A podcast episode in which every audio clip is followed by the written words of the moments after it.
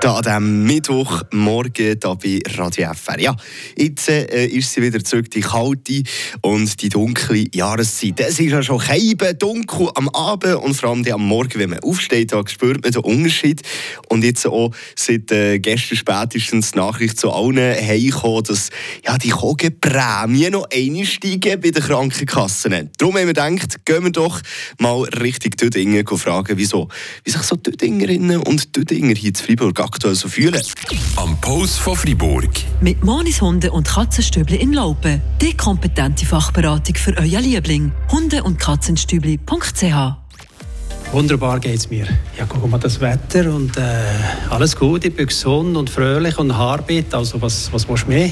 Aktuell geht es mir ein bisschen, ähm, wie sagt man dann, Angoisse. Wegen alles, was passiert in der Welt, Inflation, Klima etc. Aktuell geht es mir sehr gut. Dem schönen Wetter, gesundheitlich auch gut Weg für den Beruf mache ich gerne. Ja, Was liegt nach aktuell ein bisschen auf dem Herzen? dass jetzt bald um mich kalt kommt. das ist das grösste Problem, sonst geht es mir gut. Kälte man einfach nicht so gerne oder das ganze Jahr draußen bin, habe ich gerne, ja, wenn schön Wetter ist.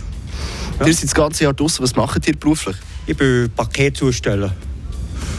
Von, von Osterwunderhaus komme ich und ich mache Pümpli, Bethlehem, Tüdingen, Flamand, Nüne, ich mache alles überall vertreten und die Leute mir alle gerne. Ihr redet auch ganz viel mit Leuten, oder? Jo, ja, sehr viel. Was spürt ihr bei Ihnen so, jetzt, wenn die, äh, die Jahreszeit wieder ein bisschen kälter wird? Wie geht es Ihnen?